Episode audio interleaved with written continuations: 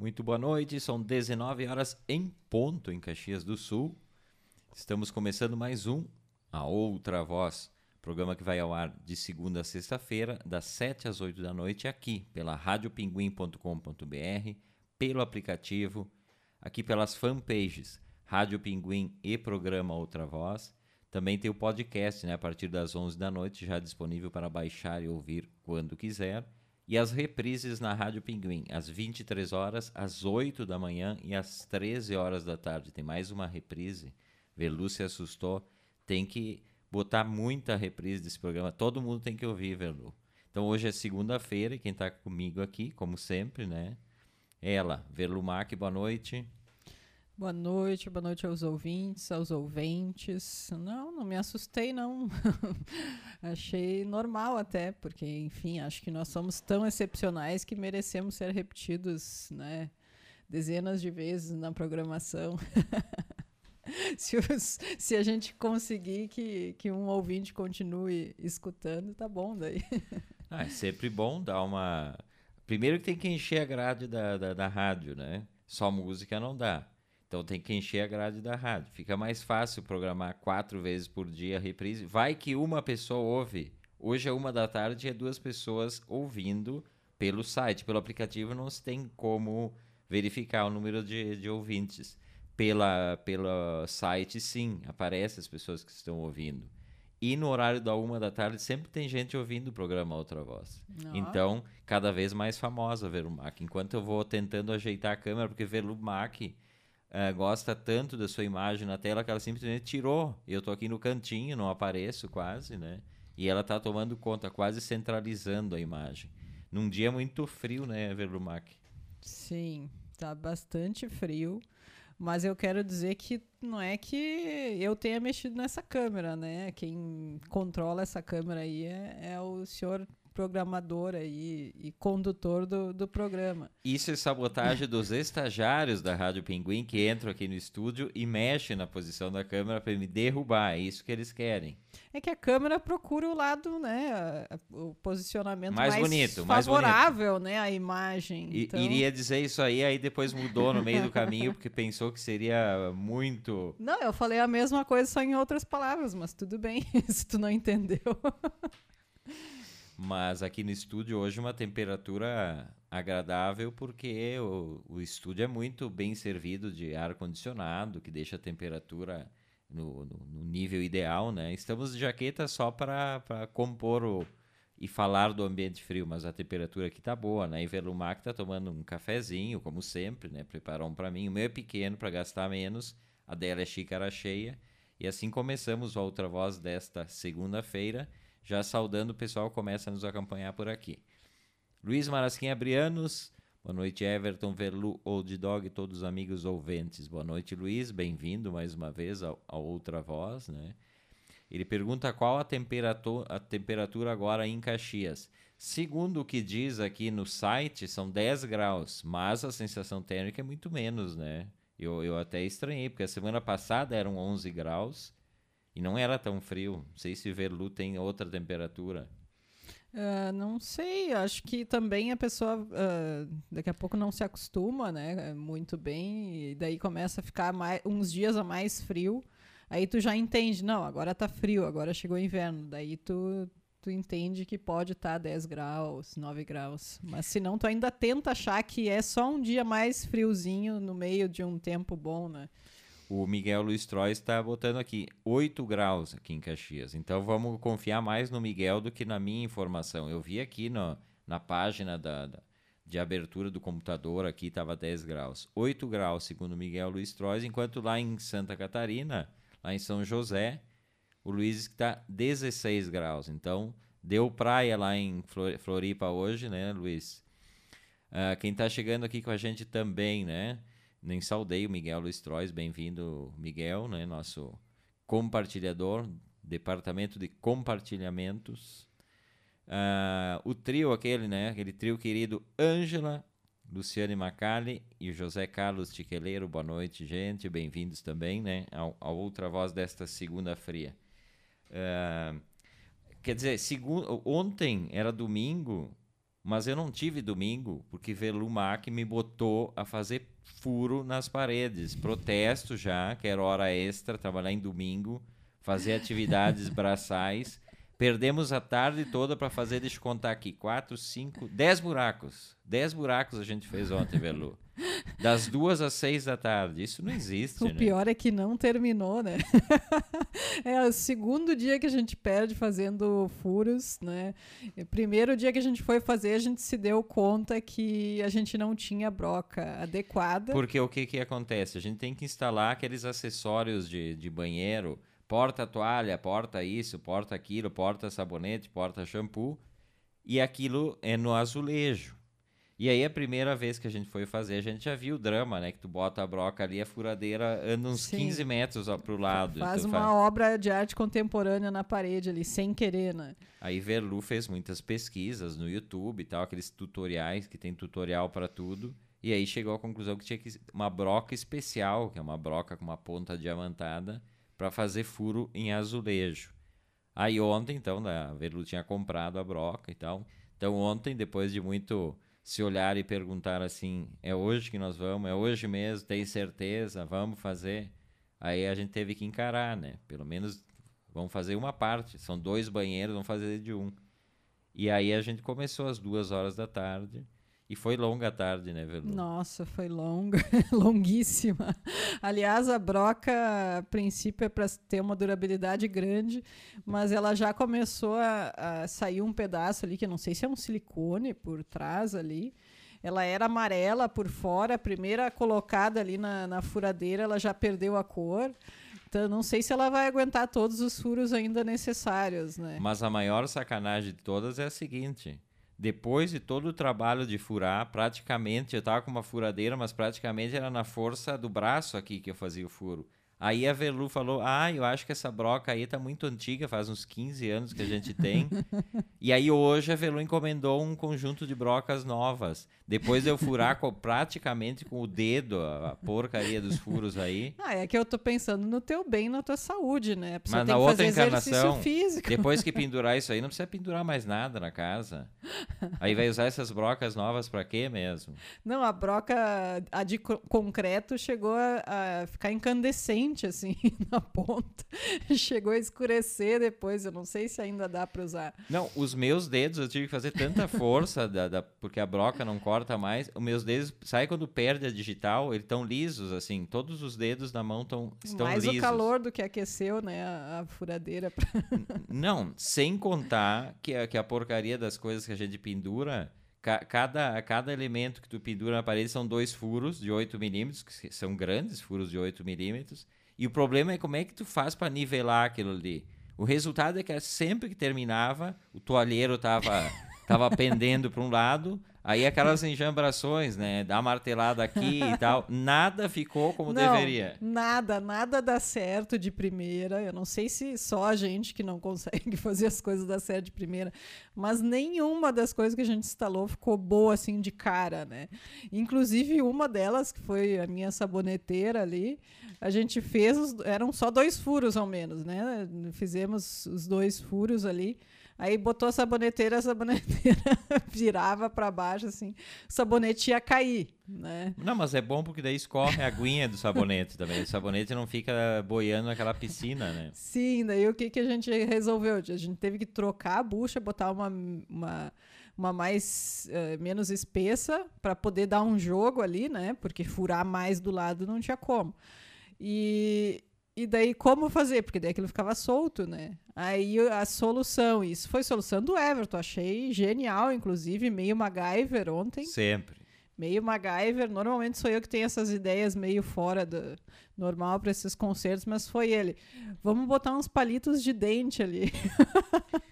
Então a gente completou o furo com palito Por de dente. sorte tinha, né? Mas Palito o de que vai dente. acontecer é que daqui a um mês aquilo ali vai apodrecer e vai é, voltar. vai, vai à apodrecer posição e errada. vai virar assim, mas daí a gente acha uma outra solução, né? Resumindo, chega de, de, de ser mão fechada, que contrata algum profissional para fazer isso aí. Chega de explorar o meu trabalho inepto, porque não é um vem trabalho. que não tem, que tu tem mais uns furos ali que eu já tô planejando. Tem feriado essa semana em Caxias do Sul, acho que tu vai passar o teu feriado fazendo furos. É, não quero te quarta-feira, dar feriado. uma notícia ruim, assim, de cara na segunda, mas já que hoje é praticamente quinta, né, pra gente, então vou te dar essa notícia. Olha só, o Luiz diz que surfou, inclusive, hoje. Na, na- na- ele dividiu a prancha com um pinguim. Pinguim que andava por lá.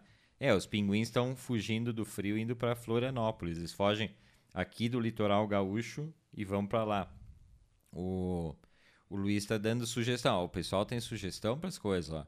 Passar uma fita de vedar em volta da bucha. Boa! ah, pior que eu já fiz isso em algum Só, momento. só que agora é tarde, Luiz. Eu não vou tirar tudo aquilo de novo para fazer essa outra solução. Só quando ele pender assim. Mas né? é que também tem um, um problema, né? Não podia ser em volta de toda a bucha, tinha que ser só numa parte para que ficasse mais baixa a bucha. Entende, Luiz? Então não dava para fazer toda a volta na bucha ali. É, é complicado, mas um dia a gente vai conseguir fazer certinho. Quem tá chegando aqui com a gente também, a Maria Helena Matos Nunes, lá de Garibaldi, dando boa noite e dizendo Garibaldi 8 graus. Boa noite, Maria Helena, obrigado pela informação. Garibaldi que normalmente é um pouco mais quente do que Caxias. Caxias costuma ser mais frio, né? Dependendo da região, né? Claro que a grande pérola das colônias tem as suas micro, meus seus microclimas. Lá na Universidade de Caxias do Sul é sempre 3 a 4 graus diferentes do centro. Mais Parece, baixo. é, parece um absurdo, mas realmente é, porque em cana vem. Não é só sensação térmica, é comprovado. Inclusive na rádio, quando eles. A rádio da UX, né? Quando eles anunciam. Opa, não tem, não existe essa, em Caxias só tem Rádio Pinguim, que Ux, o quê? é sempre um pouco mais baixa, né? Na, em Caxias do Sul, na Universidade de Caxias do Sul, tantos graus, porque no centro é um pouquinho mais quente. Quem chega aqui com a gente também, a Débora Loz de Souza Notari. Boa noite a todos, boa noite, Débora, bem-vinda também. Vou dar uma passadinha aqui no, nos- nas cutucadas, né? Seu Vanderlei Cunha, dando o seu, seu coraçãozinho aqui. Liana Notari Rigatti, Marcelo Munhol. E é isso. Jussara Santos, a Jussara Santos aqui com a gente também, né? Tava- estávamos com saudades da Jussara Santos por aqui. E a Rádio Pinguim, sempre curtindo nossas transmissões. Vou dar uma passadinha aqui na outra, na outra timeline aqui, né? Aqui não, aqui é fraco. Quando eu busco ela, nunca tem ninguém curtindo. E hoje, uma notícia aqui, é, aquela famosa estátua, né? Aquela estátua que, que se espalhou pelo, pelo estado inteiro. Aquela obra de arte. Aquela, aquela cópia mal feita lá da estátua da liberdade sofreu um. Aquilo ali para mim não é força do vento, né? Não sei se o pessoal acompanhou que a estátua da, da loja da Avan aí em Capão da Canoa tombou, né?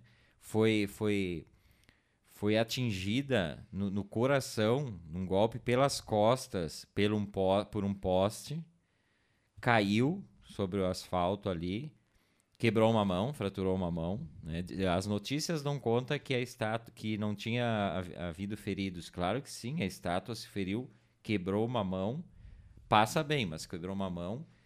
E eu fiquei com a nítida impressão que tenha um amigo ouvinte está envolvido nesse, nessa tentativa de, de assassinato aí, né?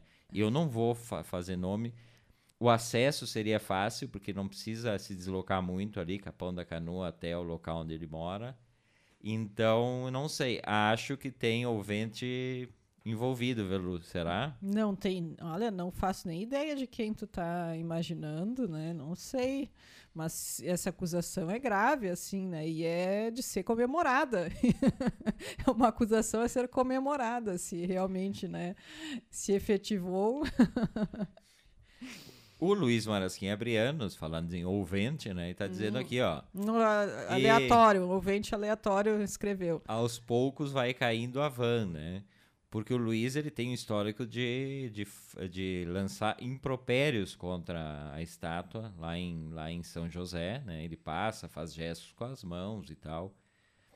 O Vanderlei Cunha tá chegando aqui e disse assim, ó... ah, no inverno remoto, passando uma noite no hotel de Cacias, tive um pesadelo. Caí da cama e quebrei o pijama. Não, mas isso não é só em pesadelo. Isso acontece todas as noites do inverno aqui. O pijama quebra sempre, né? Mas, então, a, a estátua, voltando a falar da estátua, 8 toneladas pesa a tal de estátua. Olha o desperdício de dinheiro Quanto privado. lixo, né? De- dinheiro privado e público, né? Porque deve 180 milhões de imposto o homem lá. Então, eh, imagina pensando, pensando se cai em cima de alguém, né? Que, que, que estraga o, o carros, enfim. Porque o final de semana aqui em Caxias, o vento era impressionante, Nossa, né? O vento era impressionante. O, o- era, ia e voltava, ia e voltava, assim, de, de num minuto, ventava, De ventava. pra- sábado para domingo, principalmente, né? Foi, eu acho. Ou foi de sexta para sábado. Foi de sexta para sábado. sexta para sábado que foi mais, é. Depois continuou vento, mas menos, assim. Mas de noite foi bastante ah, vento, porque se ouvia, né? Normalmente aqui eu não ouço nada, eu durmo bem, né? eu deito e durmo. Hum, difícil me acordar, mas eu realmente ouvi de manhã, assim, meio de madrugada, ouvi barulhos, assim, porque o vento estava muito forte mesmo. Então, ah, a estátua, será que foi o vento ou foi o ouvente? O vento ou o ouvente que derrubou a estátua de, de Capão da Canoa? Fica essa dúvida aí, né? É, ele, ele não vai se manifestar porque pode ser preso, né? Se derrubar a estátua da van é cadeia, será? Não sei, mas eles já devem ter imagens dele, inclusive, né? Por perto, né? Mostrando o dedo e tal. Então ele já deve ser um suspeito forte, assim. Então melhor cuidar, né? O que fala aqui. Tanto a prova que eu trabalhei que agora olhei aqui pela câmera, tava lá treina, ó. Aquela para medir os, os furinhos milimetricamente dá tudo errado. Então, a prova que trabalhamos mesmo. Esse é outra voz desta segunda-feira. Eu, Everton Rigatti Velumac, até às oito, batendo um papo aqui com vocês. Saudando a todos os amigos ouvintes, né? E eu não citei nomes, mas o Luiz Marasquinha Brianos já meio se manifestou dizendo pena que não fui eu. Então, Hum. Então não foi esse, esse ouvinte não foi, tá? então não tá vamos parabenizá-lo hoje, né? Hoje de manhã eu indo pro trabalho, eu sempre estaciono a duas quadras do trabalho para não ter que pagar parquímetro, né? Até porque não tem como. Tem que Aí fala de mim, que eu que sou pão dura, né? Verluc não libera o, pa- o Hum, dinheiro pro Tô parquímetro. sabendo. aham. Esses dias pedi dinheirinho para botar no estacionamento, diz que não. Bota na rua que tem é, duas quadras, caminha um pouco e tal. Quando chove é um pouco molhado esse trajeto aí. Mas fora isso não tem problema. E aí num poste eu vi, grudadinho ali, isso é esquina aqui em Caxias da Bento Gonçalves com a Guia Lopes. Bento Gonçalves com a Guia Lopes. Tem um poste, estou dizendo o endereço para não achar que estou inventando isso aí tinha um adesivo, um adesivão grande assim, escrito RBS comunista. Pessoal perdeu a noção da, da- da realidade, Velu. RBS comunista. Uma das, uma das Nossa, empre- avisa, avisa o pessoal. Inclusive, quero ocupar o prédio lá, por favor, né? Va- Vamos, né, deixar esse prédio aí para todo o povo aí. Vamos ir lá ocupar. Tu já quer ir hoje de noite? Sério que quando eu olho essas coisas eu fico pensando, tá, mas o pessoal faltou as aulas básicas do que que é o comunismo. A RBS é uma das empresas mais capitalistas do Estado. E isso não é uma crítica, é uma empresa, uma empresa que visa lucro, né? E aí. eh, eu- Mais bem adaptadas ao capitalismo, né? Do Estado. Daí, da onde é que as pessoas. o- Qual é a correlação que as pessoas fazem? O que, que- o que, que é comunismo para uma pessoa que bota um, um adesivo? Isso deve ter em vários locais da cidade esse adesivo. Não é só ali. Eu vi aquele ali. Isso deve ter espalhado, a pessoa se achando super inteligente e fazendo essa crítica. Não, Eu- a pessoa fez, mandou fazer um adesivo. Impresso, impresso. Impre- Ah, meu Deus, não, olha, tem que se dar o trabalho. Mas sabe que agora também o, a CNN, né, é comunista, não sei se tu viu que, que teve um repórter que teve que ser escoltado, né, porque começaram a xingar ele dessas coisas, é comunista, vagabundo e mais alguma coisa, que são ah, os adjetivos que o pessoal conhece, assim. Não, esse, esse episódio, para quem não viu, tem o vídeo aí rolando por aí. É, o repórter no meio da, da, da- daquela aglomeração provocada pelos As se- pessoas todas sem seguidores, máscara. seguidores do Bolsonaro e tal. E aí o repórter escoltado e, uma, e, e as pessoas fa- fazendo, inclusive, o, o trecho que eu ouvi me parece que são ah, ofensas homofóbicas também a ele, né? Eles eles eles estão gritando algumas uh, o trecho que eu vi. Mas isso é de uma de um absurdo, de uma tristeza tão grande, né? Não é tanta ignorância que é até difícil comentar. Chega a dar uma vergonha de ver, sabe? Não, eu fico triste, eu não fico nem com vergonha, eu fico triste porque a gente está caminhando para um processo que depois ele não volta atrás. Acho até que já não volta atrás. Essa divisão que a Argentina passou por isso, eu estou falando da questão de imprensa, né? Entre os peronistas, kirchneristas uh, e os contra os Kirchners, aquela, aquela briga, né? O pessoal do, do partido do Macri ali. Uh, o que, o que, que aconteceu? Mas isso faz muitos anos que vem isso, e isso nunca mais, a, a Greta, né, que eles dizem, né, que, que é um rompimento entre as pessoas por conta da política, e essas agressões a jornalistas na Argentina se tornaram muito comuns tanto de um lado quanto do outro. Né? Tem vários relatos do, dos, dos, jornalistas irem tomar um café. Eu me lembro aqui do Nelson Castro, que é um, é um cara que é, é, é super polêmico, na verdade, o Nelson Castro. Ele é um médico que tem toda uma trajetória como médico e como jornalista do, agora no grupo Clarim. É um discurso meio pesado dele, assim, macrista ele. E independente da posição, ele estava tomando um café com a família e foi expulso de um café aos gritos e não chegou a agressão física, até porque ele é um senhor, né? Bem, bem velhinho já. Mas a Argentina já passou por isso e ficou. Isso ficou. E aí a imprensa, quando vai cobrir uh, eventos assim, sempre toda a precaução, o máximo de precaução possível, porque para um grupo desse chegar e agredir fisicamente não precisa, né? Mas não precisa a agressão física não é, não é o ponto crucial. A agressão é, é impedir um repórter de é, fazer. É né? cercear a liberdade, né? Porque, enfim, e, e, olha que a CNN não é nada de esquerda, né? tá muito, muito longe, né? Eles dão. Para ter uma ideia, tem o Alexandre Garcia, que é comentarista. É extrema direita, inclusive, né? Não é nem só direita. Então, ele, eles eles até que dão espaço um pouco para os dois lados, mas eles são muito mais à direita do que à esquerda, né? E as pessoas não realmente, bom, também aquele, aquele tipo de gente que estava ali fazendo aquele tipo de agressão, não, não, eu não acredito que pense alguma coisa, né? Nem pensa. Ah, Só é, é, a vontade, é o ódio, é a vontade de agredir alguém. Então, quem tiver ali que for um pouco diferente, que eles considerarem, eles agridem, né? É, uma, é essa necessidade de violência, de agressão. Mas outra pessoa também, que a gente já sabe agora que, que virou comunista, né? É o FHC, que declarou que, que votaria também no Lula, né? então é, é, outro comunista aí aparecendo, né? Mas seguimos. É que as pessoas confundem ah, alguma ideia uh, humanista que se tenha com comunismo, que não tem absolutamente nada a ver, nada, né?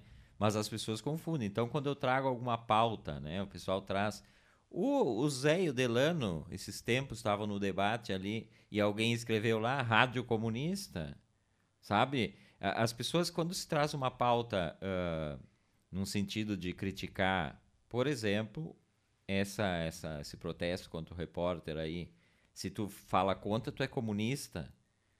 Essa, essa divisão. E aí a gente vê um monte de bobagens. Ontem eu deletei uma pessoa do meu Facebook porque, enfim, postou bobagem ali. Ontem teve a carreata da morte lá no Rio, né? Porque aquilo para mim é carreata da morte. Eu não posso acreditar que mesmo as pessoas que tenham votado no Bolsonaro achem que tá bacana esse tipo de, de manifestação, né? Aquela, aquele passeio de motos lá, todo mundo sem máscara, ele sem máscara, né? Eu, eu não sei, eu acho que o mínimo de, de, de pensamento crítico, mesmo que tu tenha votado nele, e pensar, não, peraí, alguma coisa não está certo aí, né? Esse, esse, esse deboche com a situação toda que a gente vive. Se fosse numa outra situação, né, uma situação normal, mas durante uma pandemia em que se fala tanto, os serviços de saúde soterrados, e aí tu fazer uma manifestação daquelas e tal. E aí eu vi uma pessoa compartilhando, tipo, mas eu não preciso ver isso aqui na minha, minha timeline e tal. E aí é uma confusão, as pessoas fazem uma confusão entre tudo.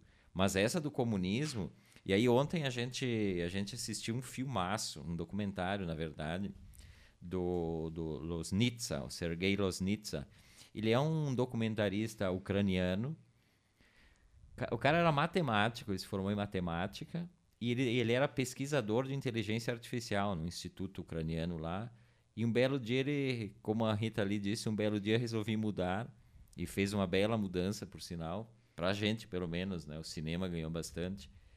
Ele foi estudar cinema em Moscou e aí ele, ele se dedicou mais assim na carreira dele como documentarista. Mas ele tem quatro ficções também, mas a carreira de documentarista é, é muito boa. E aí a gente viu o filme dele de 2019 que se chama é, State Funeral em, em, inglês. No Brasil foi traduzido só para funeral. Sempre aquelas traduções que tu não entende por quê. Estreou na sexta-feira no MUBI, que é aquela plataforma que eu sempre cito aqui. E, e é um filme impressionante porque o que, que acontece? O Sergei Loznitsa ele é um pesquisador de imagens né, na, na, nos arquivos da, do, do, Estado russo e ele tem acesso, né, ele tem essa felicidade de ter esse acesso aí. E aí ele faz ele já fez vários filmes usando os arquivos, depois eu vou falar de outros que eu já vi também. Mas esse aí é impressionante porque que é o filme. O filme com base nos, nos arquivos, ele não tem filmagem nenhuma, ele não pegou depoimento, não tem fala, não tem nada. Ele monta um filme com o funeral do Stalin, 1953, quando ele morreu. E aí o filme ele traz muito de, dessa coisa, né, do, do, da criação de um mito e o, o quanto isso impregna a vida de um povo inteiro, né? Então o que que acontece? O filme é, começa mostrando as pessoas recebendo o anúncio da morte do Stalin nos mais diversos locais da, da União Soviética, né? Tem até na Estônia, tem naqueles países é, a neve caindo, as pessoas colocadas nas praças dos, dos, dos locais e no alto-falante o anúncio todo formal, o, só, só de, de anúncio de quem que está comunicando, o primeiro, primeiro-ministro, não sei o que, não sei o que, vai mais ou menos cinco minutos. As crianças, aquela neve caindo, aquele frio, sempre uma foto do, do, do Stalin e a comunicação. E aí começa mostrando essa comoção toda das pessoas, né? Já impressiona aí o filme, porque são, são longos minutos do filme mostrando isso. Não, impressiona. Nesse ponto eu fiquei muito impressionada porque tem que pensar que é 1953, né? E, e o quão era organizada a questão de propaganda do regime, né? Porque em tudo que é lugar, cidadezinhas pequenas, tu via que não era nada, né? Não era só em Moscou. Tinha até aqueles, eh, aqueles eh, mongóis, tipo esquimó, andando naqueles... Sim, com aquelas roupas, né, típicas. E, e sempre, né, ali, aquilo acho que era uma transmissão até de rádio. Tinha alguns que era um alto-falante com transmissão de rádio, né? e anunciando. Então, tu imagina que ali ele estava anunciando a morte do Stalin, mas tu imagina que isso ali o tempo todo passava propaganda né, do governo. Era uma máquina de propaganda muito bem feita já em 1953. Né? Aparece o, o, pessoal nos poços de, de petróleo. E como é que foi feito esse filme? As imagens do filme, né, do, do dos arquivos do Estado, eram mais de 200 cinegrafistas trabalharam na época, que eram os cinegrafistas que trabalhavam para a máquina do governo. Trabalhavam para o Estado, é. E obviamente que essas imagens foram produzidas, né, não é assim, ah, o cara chegou com a câmera, não. A câmera era posicionada para depois as pessoas chegarem no, na praça ali naquele frio para ouvir o anúncio, né? Sim, e as pessoas programado. e as pessoas, uh, algumas tu via uma coisa que me chama a atenção em todo o filme, todas as imagens também lá no funeral, é que muitas pessoas olham uh, eh, para a câmera uh, com um olhar de medo, né? Porque uh, imagina... Meio esquivo, né? Dá aquela meia olhadinha rápida, assim, né? E, e foram mais de 200 cinegrafistas, né? Que filmaram. Na verdade, eles filmaram isso aí para fazer um filme, né? O Grande Adeus.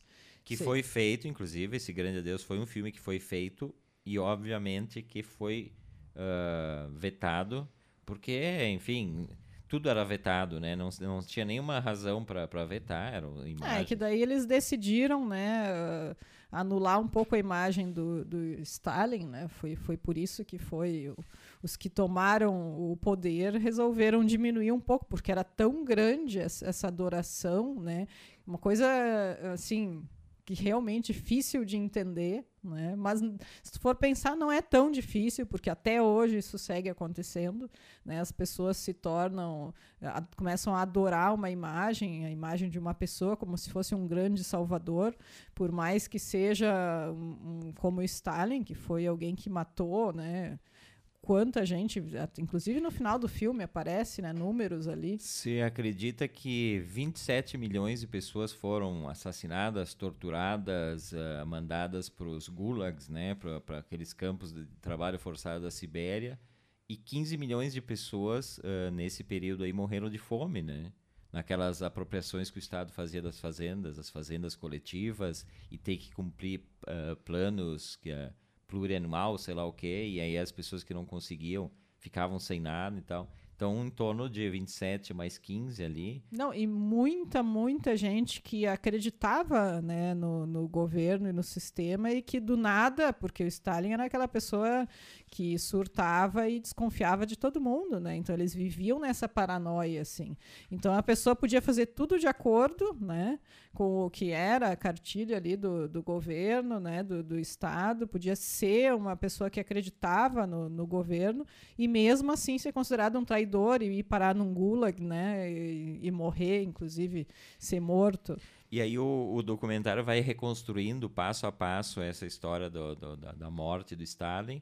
Aí depois a gente vê imagens da chegada dos líderes dos países uh, satélites ali da, da Rússia, né? Os países da, da, da União. E outros líderes também. Vem o, o da Alemanha, vem, vem outros de representante de vários países e vai mostrando a sequência de chegada dessas pessoas no aeroporto. É interessantíssimo a gente ver, né? Que são sempre aquelas mesmas pessoas re recebendo os líderes. Sim. E eles vão chegando e aquela coisa muito. Não, e, a, e outra coisa que me impressionou demais, assim, a quantidade de flores. Nossa, assim. As flores que foram depositadas uh, na Praça Vermelha, ao lado do, do mausoléu, onde até hoje tem o, o Lenin, né? As flores depositadas ali e em sedes do partido, né? Porque o corpo foi velado numa sede do partido e onde as pessoas uh, for, foram Não, visitar. E as pessoas fizeram voltas de coroas de flor. Era uma coroa de flor em cima da outra, em volta do prédio que ele estava sendo velado, e fora todo o resto, né, de flores que. E dentro, que dentro tinha. ele estava. Dentro ele parecia que estava no meio de uma floresta, de tanta flor que tinha. Mal se via, né, a imagem dele lá. Ele foi embalsamado, estava lá direitinho, né. E eu não sei se chegou a ver, mas ele ficou. Ele faleceu no dia 5 de maio, foi enterrado só no dia 9, então foi um baita tempo aí, né, de, de velório e das Não, pessoas. As filas eram impressionantes, as filas de pessoas passando e, e as reações muito histéricas, assim, né, pessoas chorando muito. Todas aquelas pessoas que ali estavam, provavelmente nem as que apareciam crianças assim estarão vivas, né? É, Talvez alguém que tenha 80 anos, que era bebê na época, e aí se via, era muito frio, né? Aquela, aquela paisagem desoladora e as pessoas enfrentando filas de horas para poder uh, ver o corpo, né? Que estava num, num local mais alto, assim, dentro daquele prédio. E as imagens, e, e interessante que ele trabalhou com, com imagens uh, coloridas e preto e branco, e ele manteve tudo originalmente, então às vezes corta de uma cena para outra, porque o que, que aconteceu? Os caras requisitaram os, os filmes uh, virgens que tinha do país inteiro, não sobrou filme. Então, às vezes, na mesma câmera, no mesmo posicionamento, eles tinham que trocar, né? Que a película termina, troca e usava filmes alternados preto e branco e coloridos. E tem até algumas imagens que foram colorizadas posteriormente, ele manteve originalmente. Então o filme tem uma, uma carga de e aí, quando a gente fala em documentário, aí tá um, um, documento realmente, né? Não, e imagens recuperadas realmente, né? Com qualidade, o que é uma coisa muito bom, porque às vezes tu assiste esses filmes, esses documentários com imagens de arquivo e as imagens às vezes são bem ruins, né? Que torna cansativo tu assistir. Mas nesse filme eles realmente recuperaram muito bem as imagens e, e dá para assistir bem tranquilo. E, e, outra coisa que eu queria te perguntar, não sei se tu percebeu que uma hora aparece uma cena em que tem assim muita gente aglomerada, assim, que eles mal conseguem caminhar. Tudo sem máscara? Tudo sem máscara. não, mas é, é assim impressionante de, de, tanta gente deles nem conseguirem caminhar. Aí eu hoje estava dando uma olhada e, e tem uma biografia do Stalin que, que conta que nesse dia, né, que teve esse, esse, essa maior uh, visita das pessoas, chegaram a morrer 400 e poucas pessoas esmagadas, né, para que foram ver ele, que ficaram ali no meio daquela multidão, que foram realmente passaram por cima das pessoas, era muita gente. Né? É, é, é uma coisa louca de pensar, né? Não, aí é estupidez levada ao extremo, né? Toda a história aí, a construção, né? O, o filme também mostra depois, depois do, do, do, do, da morte dele, tá tendo velório lá, o, o discurso nas fábricas, né? Um discurso uh, exaltando os valores do comunismo e que a morte do Stalin, e aí eles usam palavras uh, um pouco fortes para descrever, né? Gênio é a palavra que gênio, eu mais ouvi. Gênio. O maior gênio do, da, da, humanidade, da, humanidade. Gênio da humanidade. É, o maior líder mundial e o pai, né? Que eles chamavam o paizinho, né? O, o Stalin era chamado, dentro da propaganda oficial, o paizinho, né? As, as crianças chamavam ele. Tem imagens muito ternas dele brincando com criancinhas. Só que por trás tem toda aquela, aquela história de, de, um, de um assassino, de um, de um psicopata, sei lá o que pode se definir, e que matou esses milhões de pessoas. E continua até hoje tem gente que, que exalta né o Não, momento hoje... ele foi defenestrado três anos depois da morte no, no, no, congresso do partido né e aí que vieram à tona oficialmente óbvio que todo mundo sabia o que acontecia mas vieram à tona oficialmente os crimes do Stalin né Sim. crimes uh, uh, que as pessoas sabiam, mas é aquela coisa, enquanto não é comigo, o, o vizinho foi levado, a, a Rússia sempre teve essa coisa de, de controlar a vida alheia e de denúncia, né? As pessoas denunciavam o vizinho, se o vizinho estava ouvindo a rádio, até, até, isso tinha, né? O cara ouvia a rádio estrangeira, tinha denúncia e tal. Então, as pessoas meio que não dá para saber o quanto das pessoas apoiavam aquilo, mas a gente sabe que sim, né? Depois, quando vem as coisas. Olha, né, me parece que eles têm essa necessidade, tem, são bem adeptos a ter uma adoração por alguém. Basta ver atualmente Putin, né? Que continua no, no poder eternamente, né? E que age bem dessa forma aí, né? Inclusive com censura e tudo mais. A gente nem sabe tudo o que acontece, né? Então, esse é um, é um, é um filme, um documentário maravilhoso. Eu fiquei assim, estarrecido, não pelas coisas que ele traz, mas pela qualidade da, da montagem. Né? Um document... É o que se chama documentário de montagem. Né? E não tem nenhuma cena que o documentarista filmou. Ele pegou só arquivos. Mas o trabalho, assim, é, é brilhante. São, são dezenas e dezenas de horas de, de filmagem para compilar naqueles 130 minutos. Duas horas menos, e meia, né? mais ou menos. Mais ou né? menos isso, um pouco é. menos porque o MUBI ainda traz essa de, de brinde ali uma entrevista com, com o Losnitsa, que eu achei bem interessante também, né? E, o, e ele não e ele diz, eu vi uma declaração dele que ele não consegue entender o que que aquelas pessoas choravam naquele momento, né? Que é muito, é muito. Então, Funeral de Estado é de 2019. O Losnitsa que tem tem um outro filme que eu vi dele que é o, o The Event em inglês de 2015 é, que retrata agosto de 1991, também com imagens de arquivos, naquele momento em que existe uma tentativa de um golpe pró-comunista, quando a União Soviética já se abrindo, Gorbachev foi preso, inclusive, naquele momento. Uhum. Foi uma tentativa fracassada que começou lá em São Petersburgo, mas não deu em nada porque o povo foi para as ruas. Naquele momento, o povo foi para as ruas e impediu né, que se concretasse a volta do comunismo, pelo menos oficialmente, né? Então, esse, esse é outro filme que também, baseado em mais arquivos, brilhante também. Uh, o Dia da Vitória, que é o que mostra a comemoração do dia que a, que a Rússia uh, de, uh, derrotou a Alemanha, né? Nas suas terras. E, e, aí tem o Dia da Vitória, que é comemorado recentemente, foi comemorado na Rússia. A Rússia para, tem desfiles militares imensos, assim, a gente assistiu até alguma coisa. Mas esse dia da vitória do, do Losnitsa é o em Berlim, que tem uma grande comunidade de russos que moram lá, e eles vão para uma praça lá, tem... Hum, tem um monumento, Tem um né, monumento ao dia da sim. vitória. Então, e os documentários do Losnitsa, só para concluir o Losnitsa, é, é sempre sem narração, né? Ele pega as imagens, áudio, áudio do, do momento ali, ou então de rádio, ele pega algumas coisas. Então, isso é uma, uma dica. Sobre o Stalin, tem uma biografia que foi escrita por um general que fazia parte do partido e que conviveu ah, muito tempo com pesquisadores e teve acesso aos documentos da história do Stalin em dois volumes.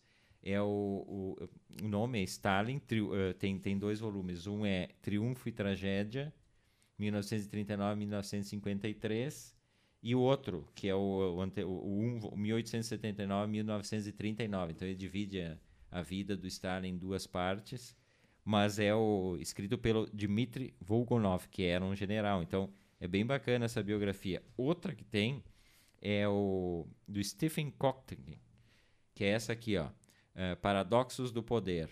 Essa é bem extensa e esse aqui é, é, um, é um volume só. Tem outros volumes também. Essa vai até 1928. Então conta um, um pouco da história dele, né?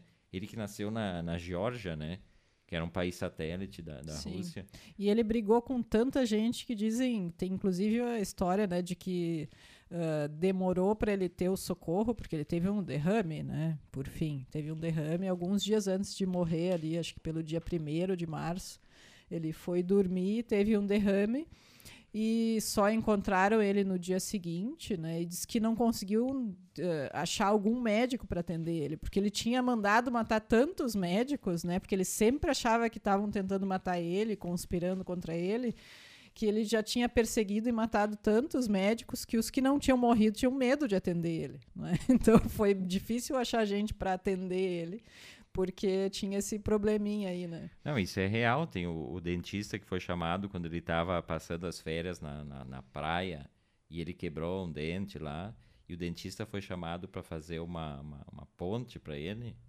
O estresse, eu já vi essa, essa história, não sei se é nessa biografia ou se eu li em algum outro livro, mas tem essa, essa passagem que o cara fez e deu problema, o cara achou que ia ser morto e tal. Então, paranoia total, né? Só para concluir aqui, antes de ler os recados dos nossos ouvintes, é, essa coisa de autoritarismo que está numa escala mundial, né? A gente não está isolado, a escala é mundial. O, hoje, a Bielorrússia, que também é, tem, tem um tirano no poder, desviou um avião comercial, um caça, né? Um caça da Força Aérea Bielorrussa, fez o avião pousar na, na capital da, da, da, da Bielorrússia para prender um jornalista dissidente que estava naquele voo. Um, um incidente internacional assim de proporções e aí a Rússia, o Putin, vê- dá uma declaração dizendo que o Ocidente era hipócrita, que era um absurdo achar que isso estava errado, uma coisa nesse sentido. Sim, o Putin que, que também prende né, horrores de gente, qualquer pessoa que seja opositora ao governo, e eles tiverem a chance Sim, e quiserem, aquele- eles fal- prendem. Tem aquele dissidente, não me lembro o nome dele, mas recentemente Navalsky, é Na- é uma coisa assim, que é o né? principal oponente, na verdade, que está preso, né? Não sei se ele foi solto agora. Sei que ele estava preso. Né? Esse é Outra Voz desta segunda-feira. Outra Voz comunista, né, Verlumac? tipo, é, Stalinista comunista. Alguém que pega o programa, que pega esse trecho. Alguém que pegou esse trecho aqui, que tá assistindo ali, e que não entende coisa nenhuma, não ouve nada, não presta atenção, vai dizer, ó, os caras são stalinistas, estão defendendo o Stalin. defendendo um tirano ditador, né? Deixa eu ver o que que nossos ouvintes estão falando aqui, ó. É, com relação ao frio, o Luiz Marasquim Abriano disse que passou uma semana aqui no, no Hotel Senador, aqui em Caxias, é, que é ali na, na Sinimbu, Hotel Senador. É, é, é, é o nível do Luiz é senador, tu vê, né? E eu, no máximo, se eu fosse parar, se eu viesse de fora parar em Caxias, ia parar num vereador, talvez, nem isso, né? O Luiz já parou no senador. Secretário. Ele estava tão frio que o hotel deu uma bolsa térmica de borracha de presente. Ai, Que- que tristeza. Tinha sido deixada pela Elisa- Elizabeth Savala. Ó, não, mas cheio da, da história, né? O nosso senador Luiz. o, o Vanderlei Cunha falando da estátua do, da van, elas tendem a se esborrachar à medida em que seu proprietário bajulador continuar se pendurando no pescoço dos poderosos. Há rumores de que esse cidadão pretende se fresquear para abrir uma filial da van em Nova York, só para evitar que outra estalta caia, disse o Vanderlei Cunha. Seu Delano Brandelli Pieta, né, que amanhã estará aqui comigo no programa, ele botou aqui: nem nos melhores sonhos de Luiz Carlos Prestes o Brasil teria tantos comunistas como agora, segundo contagem dos amigos daquele cara lá. É, tá, tá aumentando aí o, a divisão de comunistas e não comunistas tá 50%. E o Luiz coloca, né, da questão do, do, do comunismo, que, que as pessoas não fazem a menor ideia, né, e qualquer divergência... Uh, de qual... Sim, é só um xingamento vazio, né? Não, não tem nem ideia do que é. Só xingo e pronto. Então, seguindo aqui o nosso programa de hoje, hoje tem. Primeiro, uh, ontem a morte de um dos mais importantes arquitetos brasileiros, né? Hum. Talvez não tão conhecido. O, o Mário Frias, nosso secretário de Cultura do governo. Ah, esse com certeza não conhece. Não conhecia a Lina Bobardi, não vai conhecer, né? Sim. E achei bacana a chamada da matéria da Folha de São Paulo de ontem, que ela meio que descreve quem foi, né? Morre Paulo Mendes da Rocha, o último gigante da arquitetura brasileira. Tinha 92 anos, em atividade desde 1955. É, o cara que é paraibano, ele, né? Não, é, capixaba, capixaba. Capixaba, nasci no Espírito Santo. Foi com a família morar no Rio, o pai era engenheiro. Moraram um tempo no Rio, o pai foi para São Paulo para tentar a vida em São Paulo e depois a família foi para lá moraram muitos anos, e ele conta essa história, eles moraram muitos anos na Avenida Paulista, numa pequena pensão, então eles passaram muito trabalho. E ele conta que ele viu nascer aquela avenida, né? Da destruição de todas as mansões que faziam a, os casarões, a, os casarões, ali, né? né? Que o resto acho um ainda na Avenida Paulista. Casa tá lá caindo os pedaços. Não, tem. mas tem um que tá caindo os pedaços também. Ah, tem um sim, da esquina, tem um outro no, no, no, numa esquina ali que virou um McDonald's, era um banco, virou um é McDonald's. É verdade. Então tem poucos, mas a Avenida Paulista que era a Avenida dos Empoderados, que Os faziam cafeiros, ali, né? É, o pessoal do, do café. E aí depois ele disse que viu nascer, né, essa, essa, essa avenida. É, ele estudou, ele estudou na, na escola Mackenzie. É, o pai era professor da, da, da Politécnica, né, da USP. E aí ele não quis, porque tinha o pai, e, e, aí ele não queria. Acho que ele tinha certas, certas discordâncias com o pai, porque ele não queria fazer. Ele queria fazer arquitetura, mas não a do pai, né? Pelo que ele declarou uma vez. Por isso que ele foi para Mackenzie daí. E ele era meio que discípulo de um outro grande é, arquiteto brasileiro, que era o Vila Nova Artigas, né? Sim. E tanto que o Vila Nova Artigas leva o Paulo Mendes da Rocha para ser professor na USP e aí, em 69, a ditadura uh, expulsa os dois, né? Eles são expulsos, eles, têm, eles, eles são caçados como professores, porque eles eram ligados ao Partido Comunista, né? O, o Vila Nova Artigas era um cara que reunia, ele tinha uma, uma casinha que ele construiu para a namorada, eh, que era Casinha, se chama, um projeto de 1942. Tem um documentário interessante do Vila Nova Artigas no, no Prime da Amazon. E aí eles, eles se reuniam ali, ou o Partido Comunista usava a casinha como sede para reuniões e tal. Né? E, e, paradoxalmente, ele é expulso da USP como professor e só volta em 85, depois da Sim. Mas ele é o cara que projeta para a exposição internacional no Japão hum, a, pavilhão o pavilhão brasileiro, brasileiro é. no mesmo período. Ou seja, uma, uma, uma, uma estupidez total. Tu não pode ser professor porque tu é comunista, mas tu vai ser o nosso representante na exposição internacional. E aí, só que aí essa essa pavilhão que ele construiu, o, o governo japonês tinha comprado, porque normalmente eles destroem, né? É, eles queriam manter, né? Porque normalmente é destruído depois que termina né, né a, a, o evento. Mas daí o governo brasileiro não aceitou e foi destruído realmente o pavilhão que ele fez. E das grandes obras do Paulo Mendes da Rocha, uh, em São Paulo. Claro, ele construiu muitas casas, né? Como todos os grandes arquitetos, inclusive nosso Oscar Niemeyer, uh, eles constroem casas, né? Porque viver de... Oscar Niemeyer até conseguiu construir Brasília e tal, mas normalmente esses grandes arquitetos, eles vivem de construção de casas para engenheirados, porque se sustentar com grandes obras não, não tem, né? Atualmente não tem mais obra pública monumental que possa é, na ser. Na época até tinha mais, eu acho, mas o que é uma contradição, né, para o Paulo Mendes da Rocha, porque ele era contra construção de casas.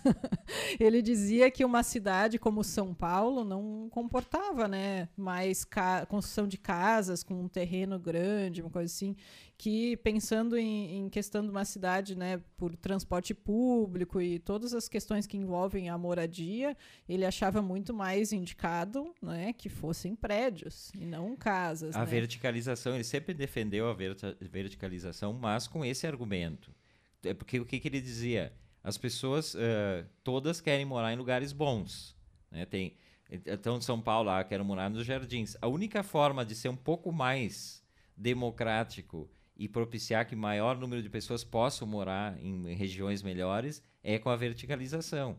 Sim. Então, ele, ele falava muito Por disso. Por isso que ele era um defensor do Copan, né? Porque o, o Neymar quando projetou o Copan, projetou com apartamentos, tanto apartamentos kitnets, né, micro apartamentos, como apartamentos grandes. Então, a princípio, a ideia era atender e ter um público bem diversificado no Copan, né? Uma pessoa que ganhasse pouco, que pudesse morar ali num apartamento pequeno, mas também alguém que quisesse ter, ou que tivesse uma família grande, ou que tivesse mais condições e quisesse ter um apartamento, né, de 200 metros quadrados. Então, o Copan tem esses apartamentos de variados tamanhos, que era o, uma coisa que o que o Paulo Mendes da Rocha também, né? E outra coisa que ele, que ele sempre defendeu também, aí pegando também o Conjunto Nacional, quem conhece São Paulo, o Conjunto Nacional, que é uma mescla de galeria uh, embaixo, assim, em cima prédios, uh, apartamentos residenciais.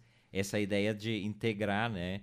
A, a rua espaço com, público com espaço, com né? espaço privado, é. Que é que, que se, tudo se torna a mesma coisa. No conjunto nacional é muito óbvio, o Copan também, tu passa internamente, mas no conjunto nacional é mais óbvio.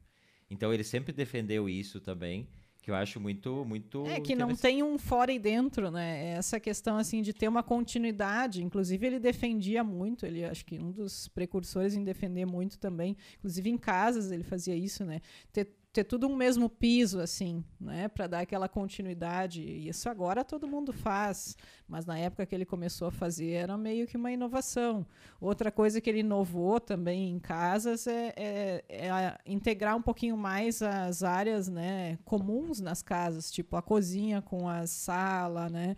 Agora todo mundo faz também, mas na época não era comum, era tudo muito dividido, né?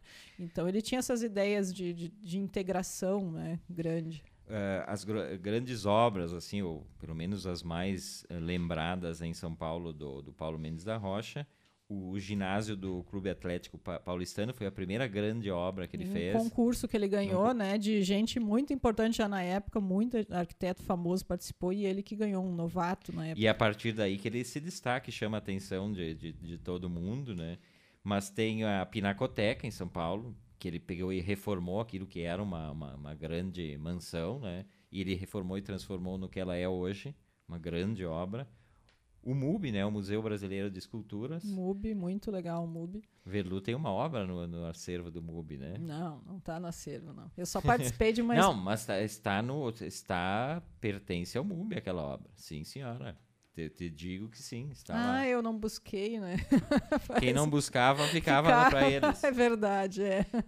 Foi involuntário, mas ficou. E a última grande obra dele, né, é, tem algumas coisas contestadas. A, a, Praça do Patriarca, lá próxima à Prefeitura de São Paulo, revitalizou ela e tal, mas o pessoal contesta muito, tem algumas coberturas e tal.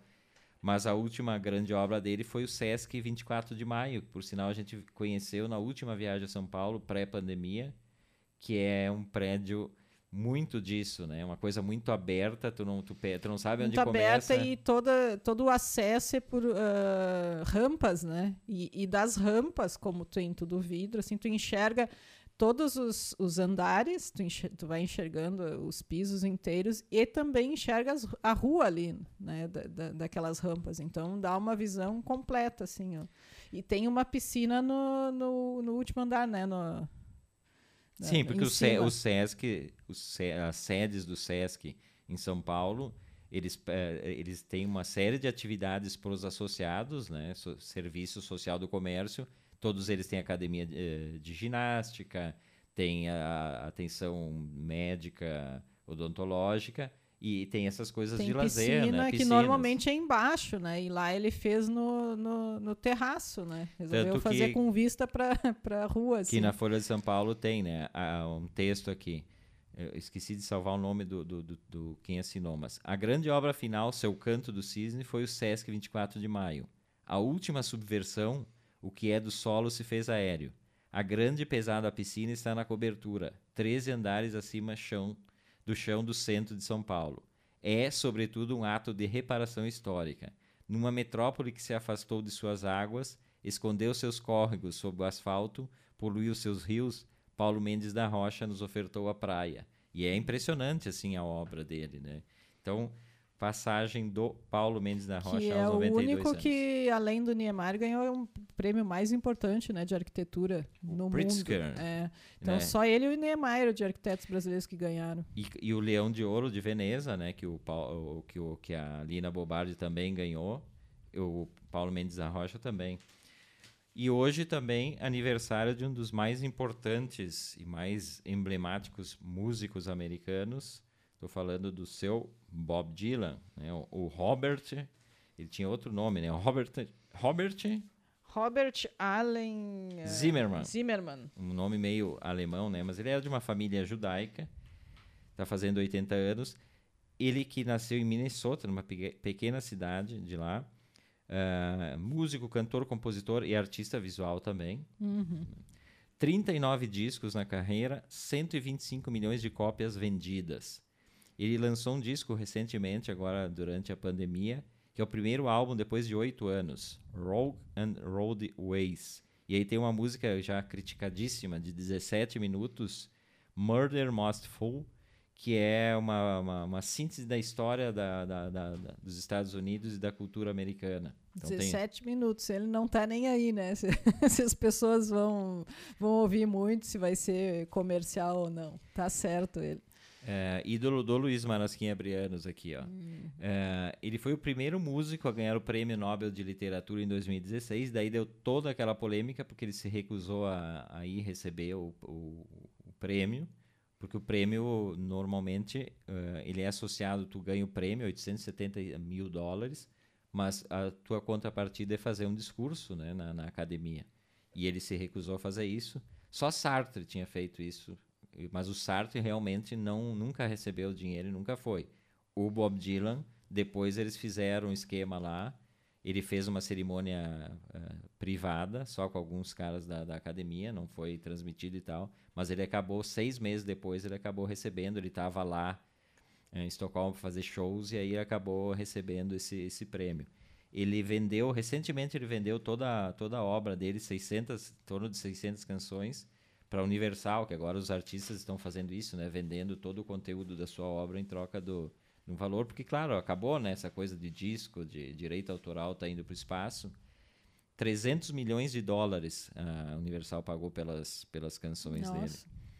Então, e, ele, e é interessante que ele, ele dizia que a- as canções, né, ah, escreve-se sozinhas e elas contam comigo para cantá-las. Ele é um grande poeta, né? Então, ah, 80 anos, ah, não sei, a Verlu tem algumas curiosidades rápidas. É, algumas coisas, por exemplo, ele era um ícone, né, da contracultura, mas ele se negou a tocar em Woodstock, né, e isso que ele morava a 60 e poucos quilômetros né, do, do evento, e não foi porque ele recebeu uma proposta de um outro show que pagava melhor, né, então ele foi no outro show. Ah, ele sempre foi um cara polêmico, né, o, o- o Bob Dylan, sempre. É, é, dizem que foi ele que, que, que é, apresentou a maconha para os Beatles, né? Diz que eles não conheciam e, e eles estavam no mesmo hotel e Que ele que susto. apresentou. Eu achei que ele tinha apresentado a Yoko Ono, ia Ah, ser tu pior. vai ver. Ele tem, ah, no total, 17 casas, né? Uma curiosidade, não sei. Certo, vai comprar mais algumas agora com esses 300 e poucos milhões que ele recebeu, né? Imagino eu.